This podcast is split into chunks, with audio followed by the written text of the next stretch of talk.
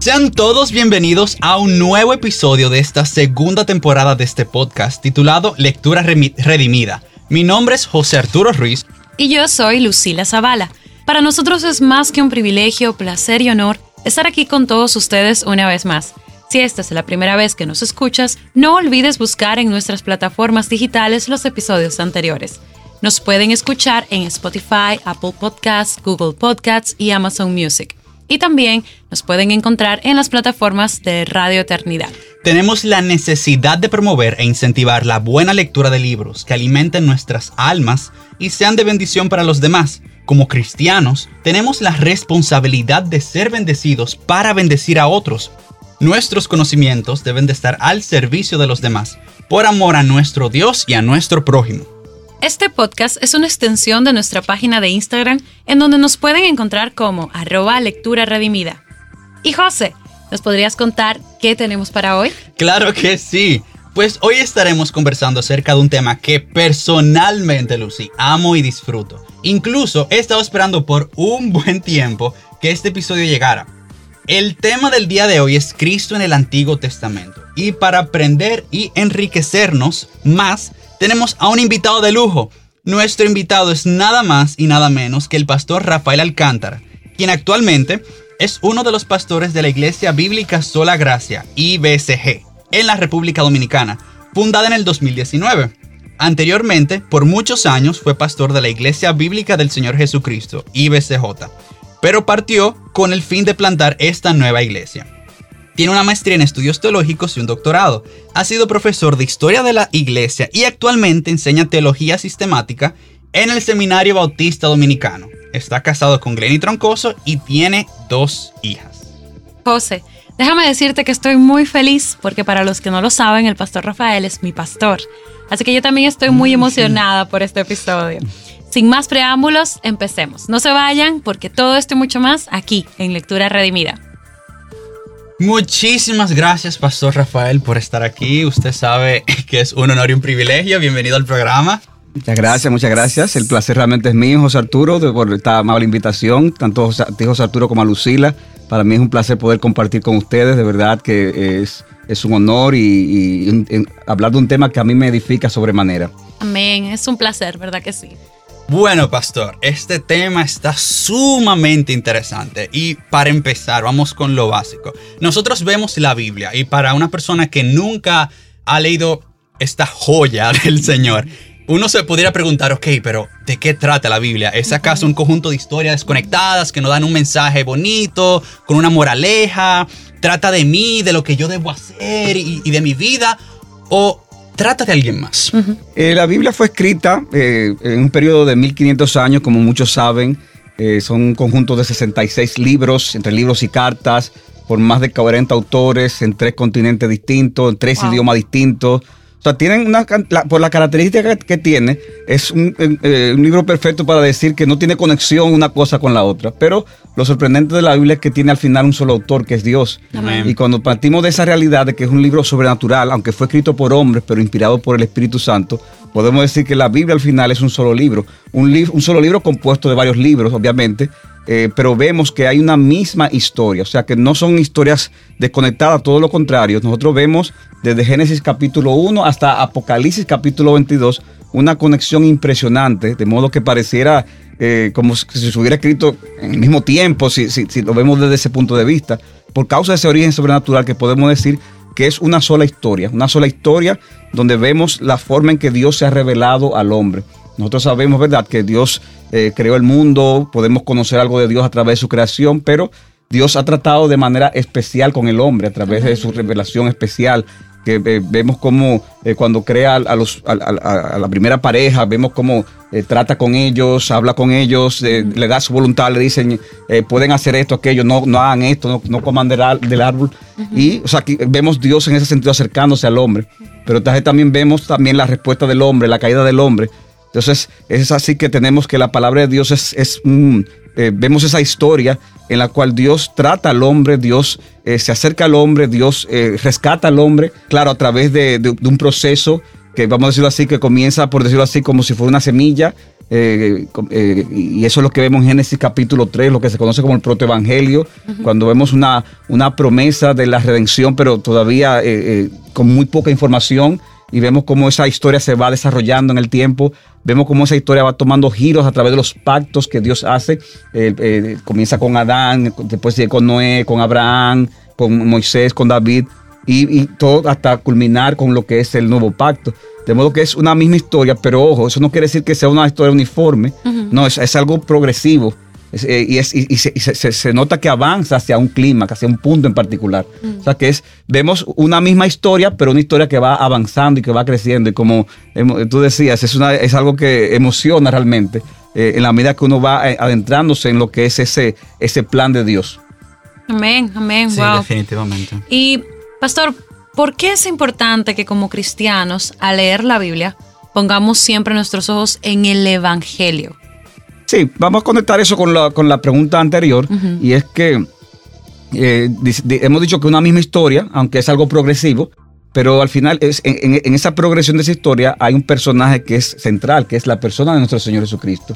Y esa es la persona que vemos cómo se, se revela cuando se habla de la simiente de la mujer en Génesis capítulo 3 y vemos cómo va creciendo, creciendo hasta que haya su clímax en el cumplimiento de eso. Entonces, ¿qué pasa? Si yo parto del hecho de que Cristo es el centro de, las escrituras, entonces eh, Cristo es, el Evangelio, porque al final, ¿cuál es la, obra de Cristo? La obra de Cristo son las buenas nuevas en la cual eh, hubo una promesa de redención que vino desde el Antiguo Testamento y los santos del Antiguo Testamento miraban hacia el futuro, hacia esa redención que vendría. Una vez viene Cristo, nosotros ahora miramos hacia el pasado, esa redención que ya ocurrió. Pero al final es el mismo Cristo y es el mismo Evangelio. Eh, claro, con menos luz, tal vez en la, eh, eh, tal vez no, con menos luz en la, en el inicio. Dios fue trayendo esa progresión en la revelación, fue trayendo cada vez más información. nosotros tenemos el privilegio de verlo tal vez el panorama más completo, pero al final nosotros debemos de ver el Evangelio a través de toda la Biblia. ¿Qué sucede cuando uno simplemente se limita a, lo emocionante de la historia y son emocionantes? Cuando uno se limita tal vez a, la, a, las cosas que uno puede aprender, que se puede aprender, e, e, ejemplos eh, eh, son muchos de, lo que podemos ver en la palabra de Dios, pero si quitamos el Evangelio, entonces la Biblia se convertiría en un libro de buenas costumbres mm. y de buenas historias. Y déjame decirte una cosa, las demás religiones en el mundo tienen libros que tienen buenas costumbres, tienen eh, buenas historias, mm. tienen inclusive cosas morales, cosas que son dignas de imitar. Pero, pero de nuevo, o sea, ¿qué es lo que hace el cristianismo distinto? ¿Qué es lo que hace la Biblia distinta? El Evangelio. Mm. Al final es, la persona de Cristo, no es, no, es, no es seguir un conjunto de reglas como algo, como lo, primordial no es eso. Lo primordial es tener una relación con una persona que es Jesucristo. Y para eso entonces hay que aprender a leer toda la Biblia a la luz del Evangelio. Si no, entonces, eh, haríamos de la Biblia lo mismo que pudiéramos hacer de cualquier otro libro de, de, buenas costumbres y que, eh, la que podemos aprender cosas buenas. Y es sumamente interesante porque muchas veces para los nuevos creyentes se les dice, ok, cuando tú vas a leer la Biblia, empieza por el Evangelio de Juan, después sigue, acaba el Nuevo Testamento y después empieza el, el Génesis. Y eso es súper bien, eso es muy bueno. Sin embargo, he aprendido últimamente que para uno poder disfrutar realmente el Nuevo Testamento, para uno poder entender... Eh, lo que dice nuestro Señor Jesucristo, todo lo que se va cumpliendo. Es sumamente importante poder leer el Antiguo Testamento y entender el Antiguo Testamento. Y esos, eh, eh, por ejemplo, esas referencias que se hace del, en el Nuevo Testamento del Antiguo Testamento. por ejemplo, lo de la serpiente en Moisés. Eh, wow, súper interesante. y y muchas veces nosotros dejamos a un lado el Antiguo Testamento. Decimos, bueno, el nuevo pacto, Cristo, y es sumamente importante siempre estudiar mucho el Nuevo Testamento. Es muy importante siempre eh, eh, eh, conocer a nuestro Señor Jesucristo. Pero aún así el Antiguo Testamento es la palabra del Señor y es sumamente importante. Y, y, y es increíble como desde el principio el Señor tenía planeado todo un plan de redención. Entonces, de, por esto este tema es un tema que me encanta porque, wow, de verdad, es súper interesante. No, no, y de, hecho, cuando la iglesia comienza, ella, la iglesia comienza a evangelizar con el Antiguo Testamento. O sea, interesante. O sea, ellos no tenían el Nuevo Testamento. Ellos, El Nuevo Testamento lo teníamos ya nosotros después de, se terminó de, escribir. En, el, año 90, y pico se terminó de escribir, pero, pero ellos se evangelizaban era con el Antiguo Testamento. Y de nuevo, eso te dice a ti que eh, hay una forma correcta de ver el Antiguo Testamento, hay una forma incorrecta. Fíjate lo siguiente, los judíos también tenían el Antiguo Testamento. Sin embargo, Cristo le dice, ustedes no creen en mí, porque no creen en Moisés. Pero ¿cómo que no creen en Moisés? Si ellos eran, eh, eh, Moisés era una, su figura central, porque lamentablemente ellos lo veían de una manera legalista, de una manera incorrecta. Cristo entonces trae el Antiguo Testamento, luego los apóstoles siguen, pero con la perspectiva correcta de que el centro final es Jesucristo. Eh, hay un texto que a mí me gustaría en este sentido compartir, que es eh, Lucas 24, porque a veces uno oye, eh, la gente nos escucha a veces hablando esto de Cristo en el Antiguo Testamento y, y, se pudiera a veces malinterpretar, decir, pero, o sea, ustedes son de las que le, gusta forzar a veces el texto de la Biblia, como que ponerse a ver a Cristo donde no está, alegorizar. Y la realidad es que no, no, nosotros no estamos de acuerdo con la alegorización y sabemos que inclusive ha, hecho mucho daño en la historia, a lo largo de la historia de la iglesia cuando se forzan eh, cosas que no tienen nada que ver con, lo que se dice. Nosotros creemos que hay un significado primario en cada pasaje y creemos que si, si dice que el pueblo de Israel cruzó el Mar Rojo, literalmente cruzó el Mar Rojo. Y si eh, eh, Salomón oró ante el templo, literalmente oró ante el templo. O sea, nosotros creemos esas cosas. Sin embargo, al mismo tiempo, Cristo mismo fue que estableció la pauta de cómo debemos de ir al Antiguo Testamento. Dice en Lucas 24, mm. cuando se apareció a los dos discípulos camino en Maús, dice que ellos estaban eh, turbados porque decía, mira, pasó todo esto y, finalmente fue crucificado el Mesías y ahora no sabemos qué hacer. ¿Y qué le dice Cristo? Ellos no sabían que era Cristo, pero Cristo le dice, oh insensatos y tardos de corazón para creer todo lo que los profetas han dicho. O sea, él está oh, diciendo, ustedes, no ustedes no están entendiendo y al final el problema es que ustedes son tardos de corazón. Es un mm. problema al final espiritual, o sea, en palabras duras. De falta de fe. falta de fe. Y, ahí es que le dice, no era necesario que el Cristo padeciera todas estas cosas y entrara en su gloria. Y comenzando por Moisés, es decir, por Génesis, eso, Levítico, Número, de Deuteronomio, y continuando con todos los profetas, el resto del Antiguo Testamento, les explicó lo referente a él en todas las escrituras. Entonces aquí nosotros vemos la pauta y, a partir de ahí es que debemos de tomar, eh, eh, eh, ver la, la centralidad del tema. ¿Qué hizo Cristo? Cristo le habló de él a esos discípulos a través de toda la escritura, no una parte, sino de toda la escritura. Y eso me, y sumamente interesante. Ayúdame con el Evangelio, porque no me acuerdo exactamente cuál es. Pero hay una parte en donde Cristo le está, está condenando a los fariseos y le está diciendo, oigan, ustedes están condenando, condenando a ustedes mismos porque ustedes tenían a Moisés y la ley. Y ustedes lo que están haciendo como... no, incluso en el episodio de la semana pasada que estábamos haciendo un review de parábolas de MacArthur, también hablábamos del hombre rico que se va al infierno. Le dice, manda a alguien para que le hable a mis hermanos. Y, Abraham le dice, pero es que si no creyeron a Moisés y, la, y los profetas, no van a creer aunque se resucite un muerto y les diga tú decías algo ahorita que es importante, de, sobre todo cuando una gente llega a la iglesia, eh, uno lo anima a que lea el Nuevo Testamento, eh, se le habla del Juan, cualquiera de los, de, los evangelios, eso. Y, es un buen consejo en el sentido de, bueno, vamos, vamos a comenzar con, la persona con la que tú vas a tener una relación ahora que con Cristo, que está más revelado y eso, pero no dejarlo ahí. O sea, hay que ir al Antiguo Testamento y hay que enseñar a la iglesia a, ver el Antiguo Testamento a la luz del Nuevo Testamento, no al revés que eso es un problema. Cuando, eh, cuando una persona eh, quiere ir al Nuevo Testamento, interpretarla a la luz del Antiguo Testamento, entonces, ¿qué pasa? Que pues de ahí vienen a veces hasta eh, errores doctrinales de herejías. Si gente dice, no, si, si, la circuncisión está ahí, hay que circuncidar como quiera, porque, no, no, espérate, pero es que, es que yo, es al revés. El Nuevo Testamento me establece la pauta de cómo ir al Antiguo. ¿Qué pasa? Una vez tengo ese principio hermenéutico claro, entonces yo puedo aprovecharme del Antiguo y sacarle muchísimos provechos espirituales. y, lo, que tú, uno de ustedes creo que decía, cuando se citan textos del Antiguo Testamento, óyeme, es sorprendente cómo tú, si tú lo leyeras el Antiguo Testamento solamente sin esa cita, tú no lo conectaras con Cristo. Sin embargo, los autores del Nuevo Testamento lo conectan con Cristo. Y el texto clásico es en Mateo capítulo, eh, eh, capítulo 2, cuando se habla de, eh, de que José y María fueron a, huyeron a Egipto y estuvieron ahí hasta que Herodes murió, para que se cumpliera la escritura que dice, de Egipto llamé a mi hijo. Óyeme, uno va a ese texto, eso está en Oseas, y uno dice, pero, pero ¿y qué tiene que ver eso con Cristo? Porque cuando tú lees el texto de Oseas, Oseas lo que está haciendo es un recuento, Dios a través del profeta Oseas, de, Israel, a quien llama a su hijo, y cómo eh, eh, lo, sacó de Egipto, y cómo lo llevó a través del, desierto, y cómo finalmente lo llevó a la tierra prometida. Y sin embargo, sin embargo, ¿qué, qué está diciendo el autor eh, Mateo? Es que al final, esto, y eso podemos añadir, un poquito mejor eso en un momento, pero al final todas esas figuras eh, como Israel, da- el mismo personaje, ese evento, son, eh, eh, prefiguran a la persona de Cristo. No estamos diciendo que eso no existió, que no ocurrió, pero al final apuntaban a algo mayor, y, y eso mayor es Cristo. Y por eso se puede decir, aunque eso se aplicó en Israel primariamente, al final el cumplimiento pleno es Cristo. Mm, Es interesante esa conexión que usted hizo de como ellos dicen eso en Mateo 2 y estaba en Oseas 1. Yo, eso me lleva a preguntarle, pastor, ¿cuáles libros usted nos podría recomendar para poder aprender más y poder profundizar más en el tema de cómo conectar, ¿verdad? El nuevo con el antiguo y tal. ¿Hay algún libro que nos pudiera recomendar? Gracias al Señor, ahora mismo, eh, en inglés hay muchos, en español eh, teníamos cierta carencia, pero ya se han eh, comenzado a traducir eh, eh, eh, muy buenos libros. Hay un libro de Gold, Gold Worship, no sé si lo estoy pronunciando bien el apellido, australiano, pero el, el tema es que cómo, eh, cómo predicar a Cristo a través de toda la Biblia.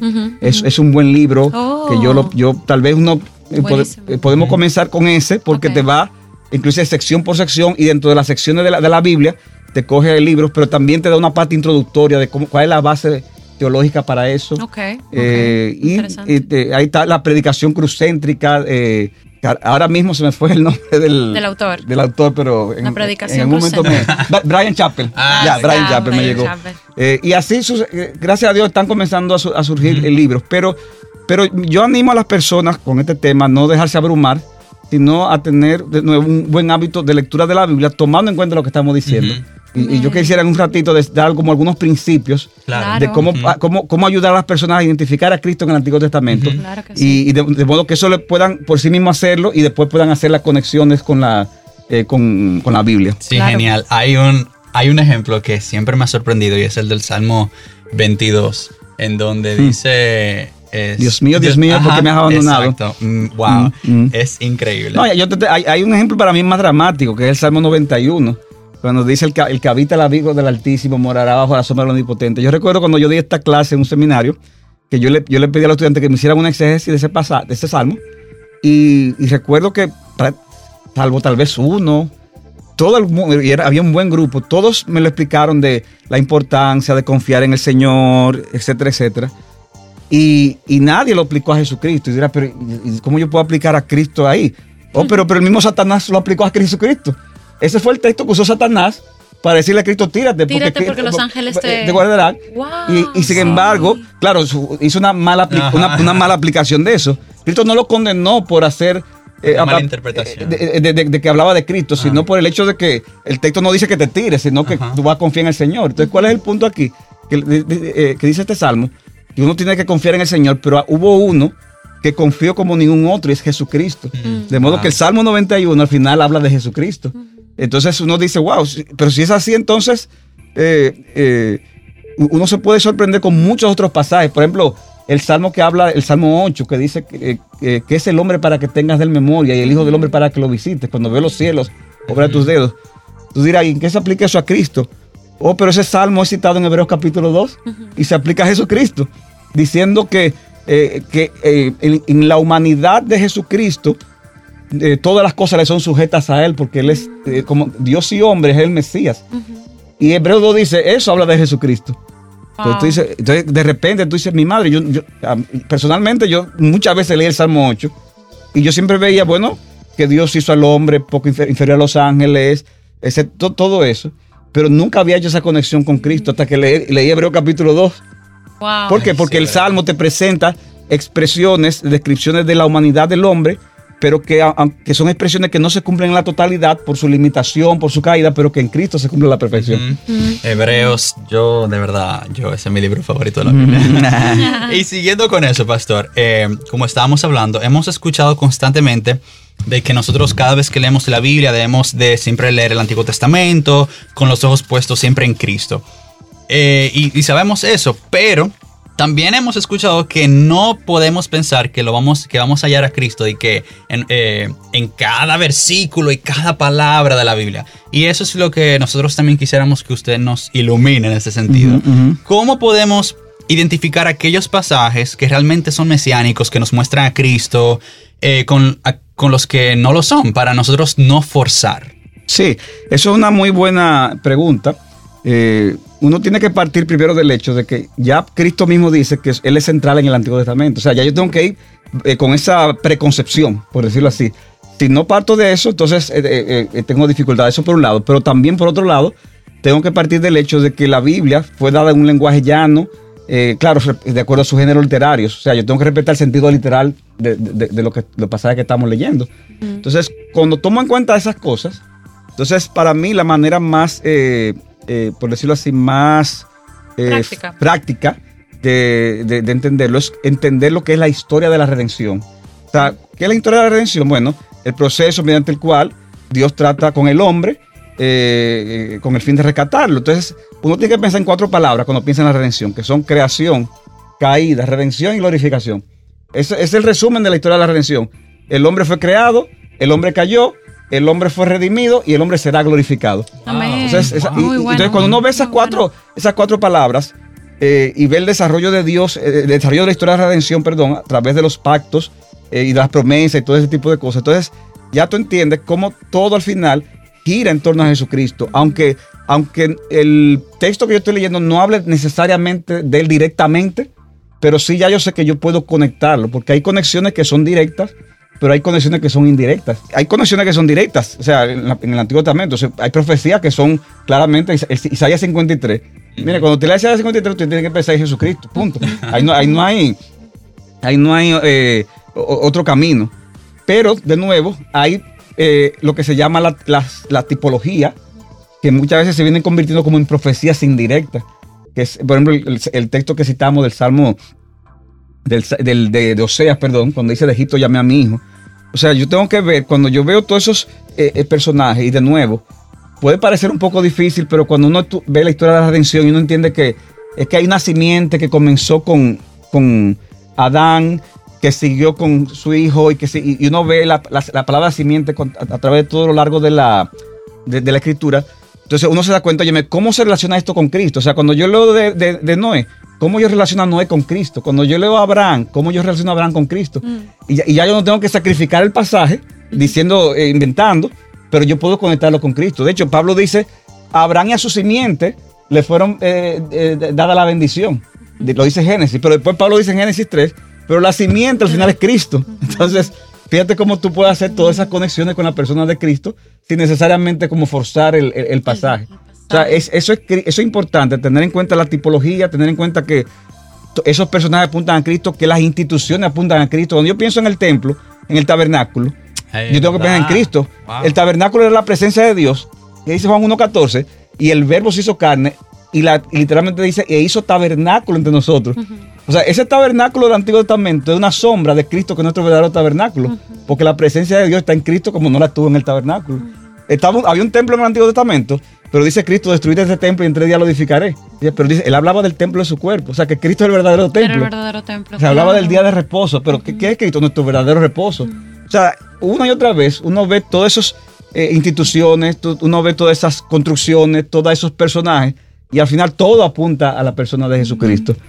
No, y yo creo que es tan importante eso, Pastor y José, porque también eso nos va a nos va a ayudar a evitar caer en errores. Eh, ¿Cuántos amigos tenemos eh, jóvenes que se han desviado eh, en su, con respecto al Evangelio de Cristo por no entender que una cosa está completamente ligada a la otra? y, y, también muchos sabemos que Muchas personas también niegan a Jesucristo y siguen esperando ciertas cosas como si no se hubieran cumplido todas en el Nuevo Testamento. Entonces es muy importante ver eso no tanto como un, lujo o algo que podemos hacer, sino algo que deberíamos hacer. entender esas relaciones. Y, no es que, como decíamos ahorita, no es que en los dominicanos decimos ahorita es pasado, ¿verdad?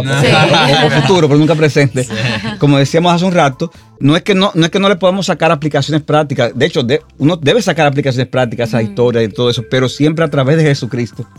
O sea, siempre eh, son aplicaciones que se, se, sacan una vez ya está, eh, eh, ya, le he dado esa perspectiva cristocéntrica al pasaje. Y usted está, usted nos estaba recomendando un par de libros acerca de eso y ahora me acaba de venir uno a la cabeza, no sé si usted lo conoce, que es El Misterio Revelado. Sí, sí, sí, De Edmund Clown. Ajá, sí, también. Ese es muy bueno. Eso es un buen libro, Ese sí, sí sí, bueno. En el futuro yo tengo también el, el plan, cuando Dios lo permita, de unas notas que tengo ahí, formal, ponerla en forma de, de un librito o algo así. Ay, buenísimo. Oh, pero Me- buenísimo. Me, me habían pedido y lo, lo tengo ahí como medio parado, pero... Genial. pero- Ese tema, mira, de verdad. Sí, ese sí, tema sí, es sí. demasiado genial. Y bueno, pastor, finalmente, esto no se nos Ya puede tan- quedar. ya tan rápido. Eh, esto es por pura curiosidad que nosotros lo preguntamos. Actualmente, ¿qué usted está leyendo? ¿Qué piensa leer próximamente? Cuéntanos. ¿Cuál es su Oh. libro favorito de la Biblia? Ah, pero eso, no sabía que me iban a preguntar esas cosas. Eh, eh, actualmente yo estoy eh, leyendo el Nuevo Testamento. Eh, eh, yo, yo acabo- de- de- de- gracias por hacerme esta pregunta, porque a- algo que yo hice precisamente para entender mejor la Biblia el año pasado, y eso me fue de mucha bendición, fue que yo, por ejemplo, decidí leer los profetas, solamente los profetas, mayores y menores, pero cada, iba a cada versículo y en cada versículo, a través del programa de, de Logos, yo buscaba si había alguna cita en el Nuevo Testamento de ese versículo. Oh, wow. Y para mí fue impresionante ver muchas conexiones con el Nuevo Testamento que yo no me había percatado. Y eso entonces, al ver cómo lo- los otros Nuevos Testamentos lo interpretaban o lo aplicaban, me, da- me dio una perspectiva de esos profetas enorme que no, que, que no la había visto antes. Y eso me, me enriqueció mucho. Y ahora que quise detenerme en el Nuevo Testamento porque quiero, junto con la iglesia, eh, tú lo sabes, Lucila, la Iglesia Bíblica Sola Gracia, están llegando personas y, y queremos estimular el hábito de lectura. y, y entonces queremos, estoy con, en ese sentido siguiendo eh, el plan. También acabo, acabo de leer un- dos libros de, de un autor que se llama Matthew, eh, Matthew Barrett. Uh, te- terminé uno, perdón, y tengo el otro ahí.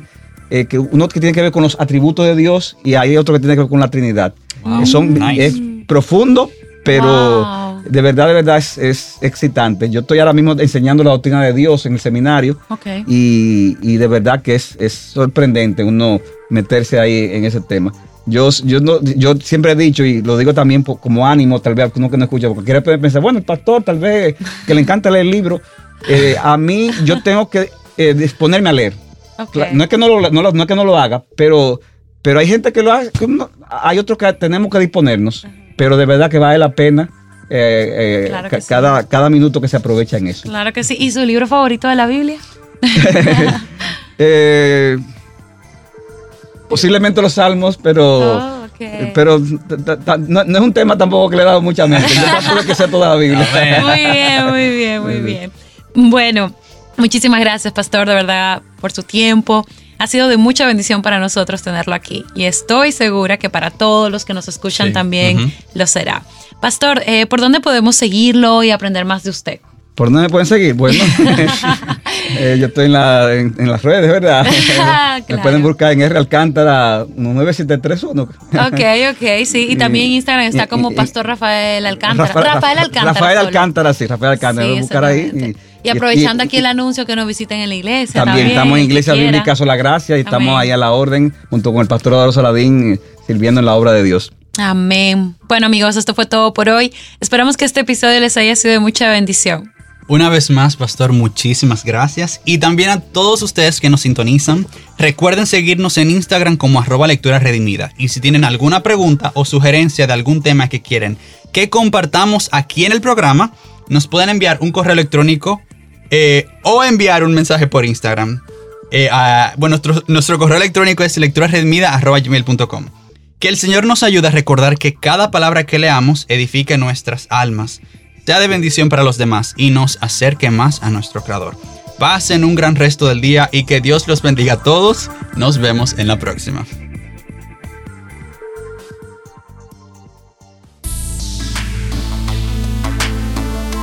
Nuestra misión es continuar difundiendo la palabra de Dios alrededor del mundo. Y para que esto sea posible, tu apoyo financiero es importante. Al ofrendar, te conviertes en un instrumento de Dios para cambiar vidas. Si estás interesado, visita nuestra página radioeternidad.org y allí encontrarás la forma de cómo contribuir para este ministerio.